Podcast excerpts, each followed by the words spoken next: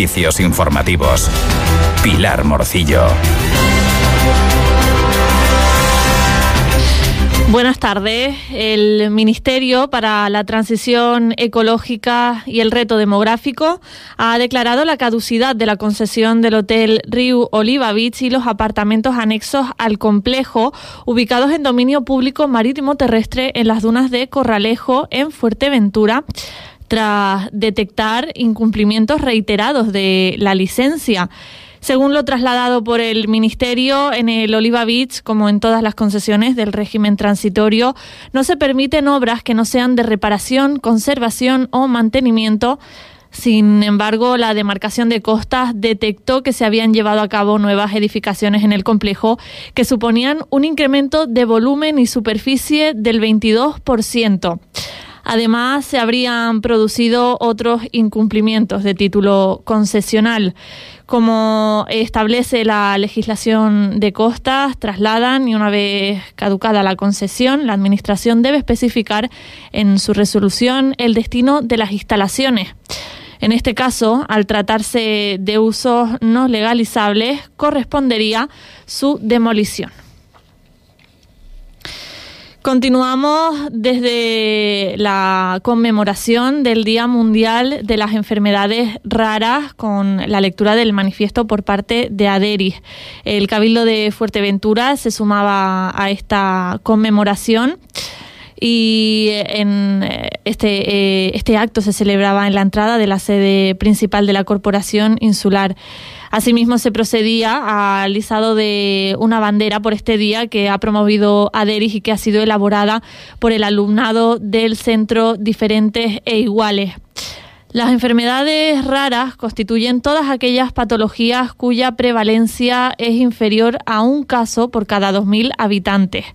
En Europa hay censadas unas 6.172 enfermedades raras que padecen millones de personas. Según denuncia Aderis, solamente el 5% de las enfermedades raras tienen un tratamiento específico, ya que solo son estudiadas unas 200 en todo el mundo.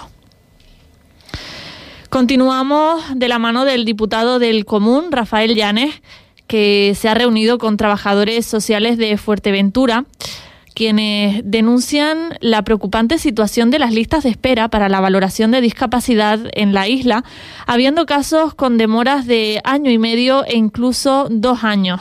El coordinador del colectivo en atención primaria, Sixto Ramírez, manifestaba que en estos retrasos, que estos retrasos, perdón, atentan contra los derechos fundamentales de las personas con discapacidad y les imposibilitan conseguir diferentes prestaciones y beneficios, como por ejemplo el acceso a plazas de aparcamiento para personas con movilidad reducida eh, o el acceso a un empleo protegido, entre otras. Se están vulnerando un montón de derechos que pueden tener las personas, desde los menores a tener derecho al copago, es decir, al tema farmacéutico cero, es decir, que no pagaría medicación, a las becas de la Administración de Educación para que tenga derecho a las terapias, eh, en el caso de personas mayores, para que puedan tener acceso a la tarjeta de aparcamiento para personas con movilidad reducida, lo que popularmente decimos PAMINU pálido, pero es para personas con movilidad reducida.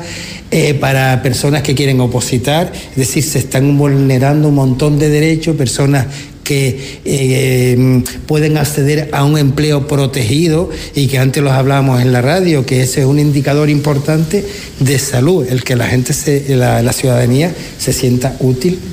Entonces aquí en Fuerteventura se están vulnerando eh, ese tipo de derechos fundamentales. Por su parte, el diputado del Común, Rafael Llanes, se lamentaba por el incumplimiento reiterado de la legislación sobre discapacidad, tanto en Fuerteventura como en el resto del archipiélago. Asimismo, ha solicitado a la asociación Adivia su colaboración para realizar un informe extraordinario sobre discapacidad. He venido a Fuerteventura a conocer la situación eh, con la que el gobierno de Canarias reconoce el grado de discapacidad y la revisión del grado de discapacidad. Y lamentablemente tengo que decir que aquí, como en el resto del archipiélago, se incumple reiteradamente la ley. Y les he dicho a, los compañeros de Adivia que mm, no solo he venido a eh, a esta reunión a escucharles, sino les voy a pedir su colaboración para un informe extraordinario sobre discapacidad que comenzaremos a realizar de forma inmediata.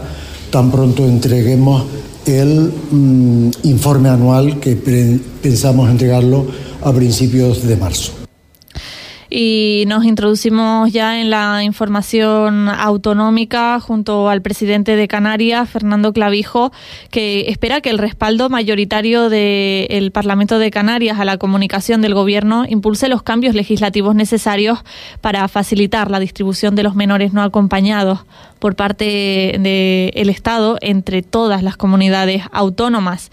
Canarias ha manifestado su posición, traslada el presidente a través de sus representantes parlamentarios, junto a los que se ha realizado un llamamiento al gobierno estatal para que escuche la voz del archipiélago y ponga en marcha los trámites necesarios para hacer posible que la llamada solución canaria sea una realidad cuanto antes.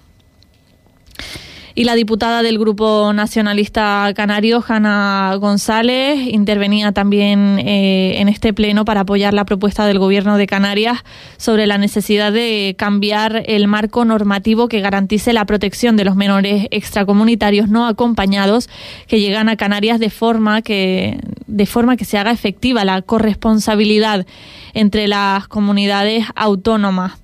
Esto es lo que ha pedido la diputada, corresponsabilidad entre instituciones públicas para la protección de los menores no acompañados que llegan a Canarias.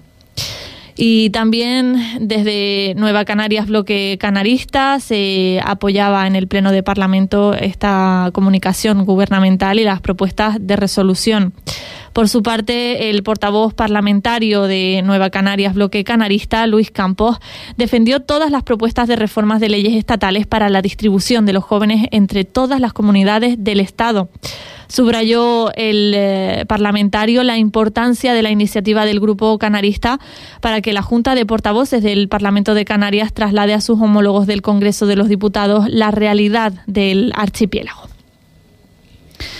Y continuamos con los consejeros de Educación, Formación Profesional, Actividad Física y Deportes de eh, Actividad Física y Deportes y también la consejera de Turismo y Empleo del Gobierno de Canarias, Poli Suárez y Jessica de León que visitaron el recinto ferial de Santa Cruz de Tenerife, donde se celebra el campeonato Canarias Skills 2024.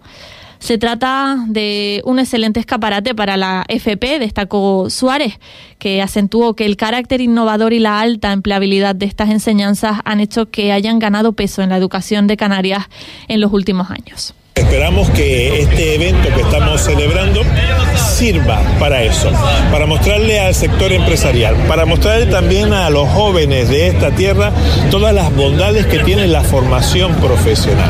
Y por lo tanto no podía faltar esa apuesta, ese apoyo por parte del gobierno de Canarias, por parte también de la Consejería de Educación y Formación Profesional a este evento y sobre todo a las ramas. También es verdad que estamos trabajando en ese nuevo mapa de la formación profesional en Canarias para atender esas necesidades a nivel insular. No es, no es, la misma realidad la que existe en la isla del Hierro que la que pueda existir en la isla de Tenerife, en la isla de Gran Canaria o en el resto de islas. Por eso hemos hablado desde el inicio de la legislatura de esa creación, de ese diseño del mapa de la formación profesional insularizado para atender esas necesidades que tiene Canarias.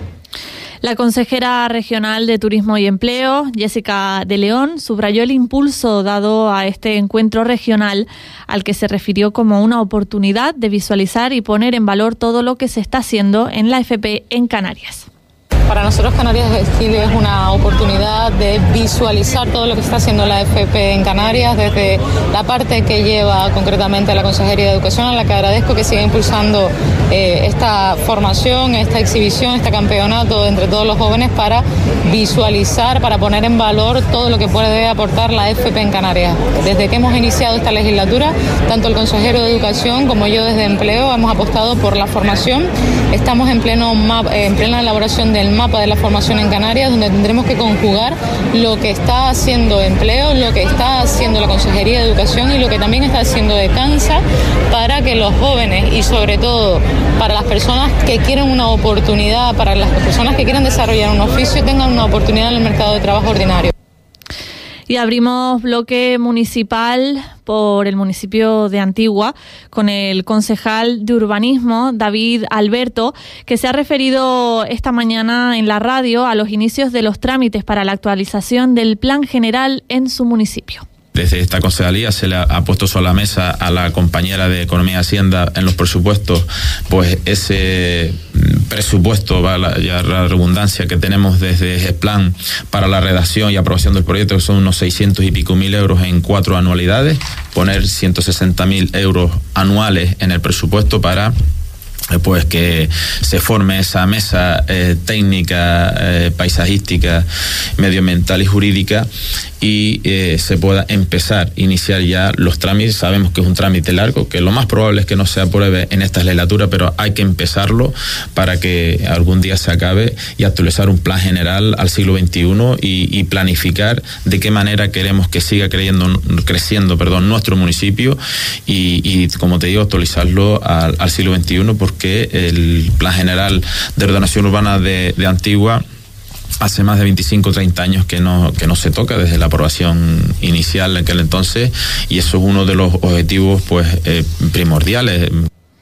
También ha anunciado el concejal que el Colegio de Infantil y Primaria del Castillo está prácticamente terminado y se espera que pueda entrar en funcionamiento para el próximo curso escolar este próximo curso 2024-2025. De hecho, la obra civil ya está terminada. Estaban ya pues con el tema de, dotarlo de mobiliario y demás. Y esperemos que en el mes de abril-mayo, cuando se abran ya los eh, las plazas o el, tiempo para, para escribir a, las matrículas a los alumnos, pues aparezca ese colegio de infantil y primaria del Castillo, que como digo está después de 12 años ya prácticamente finalizado. Y en Pájara, la concejal de turismo, Tina da Silva, está con la vista ya puesta en la ITV de Berlín, considerándola un marco ideal para dar a conocer su municipio. Tenemos que seguir promocionándonos en Alemania y bueno, y la ITV creo que es un, marco ideal para, dar a conocer nuestro municipio y, nuestros puntos fuertes en el turismo alemán, ¿no? Aunque sí es cierto también, y tú lo sabes, que no solo acuden eh, turoperadores alemanes a, esa a esa feria, ¿no? Es, pues es un poco como la World Travel Market y, como Fitur, que eh, está abierta a, todos los turoperadores y, y a todos los destinos del mundo. Hasta allí llevarán su gastronomía y su cultura con el objetivo de ofrecer más que solamente sol y playa.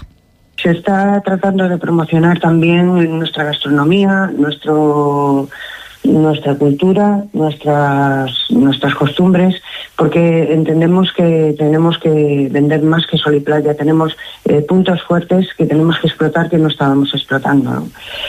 Eh, con relación a, otros temas que estamos trabajando, pues estamos trabajando el plan de sostenibilidad, estamos trabajando la digitalización, en fin, eh, todas las cuestiones que, el turista actual eh, exige a cualquier destino que se precie, ¿no? Y, Pájara pues no puede ser menos. Queremos poner Pájara en, en, la, en la cabeza de, de los mejores destinos turísticos y vamos a seguir trabajando y vamos a seguir luchando para conseguirlo y en un esfuerzo conjunto por preservar la salud pública y el respeto al medio ambiente, el Ayuntamiento de La Oliva, a través de la Concejalía de Salud Pública, encabezada por el concejal Cristian Rodríguez, ha hecho un llamamiento a la colaboración ciudadana para evitar el abandono de animales muertos en espacios públicos una problemática que aseguran ha venido en aumento en el municipio de La Oliva. El concejal ha expresado su preocupación ante esta situación y ha subrayado la necesidad de cambiar hábitos. Llegamos ya a nuestra página cultural al final de este resumen informativo. La Fuerteventura Film Commission impartirá una ponencia enmarcada dentro de su programa formativo sobre técnicas de animación 2D y 3D para series, cine y videojuegos. La sesión tendrá lugar el próximo 14 de marzo a las 10 de la mañana en el Centro Insular de Juventud de Puerto del Rosario y estará centrada en la aplicación de la inteligencia artificial en la producción cinematográfica, televisiva y en el mundo de los videojuegos.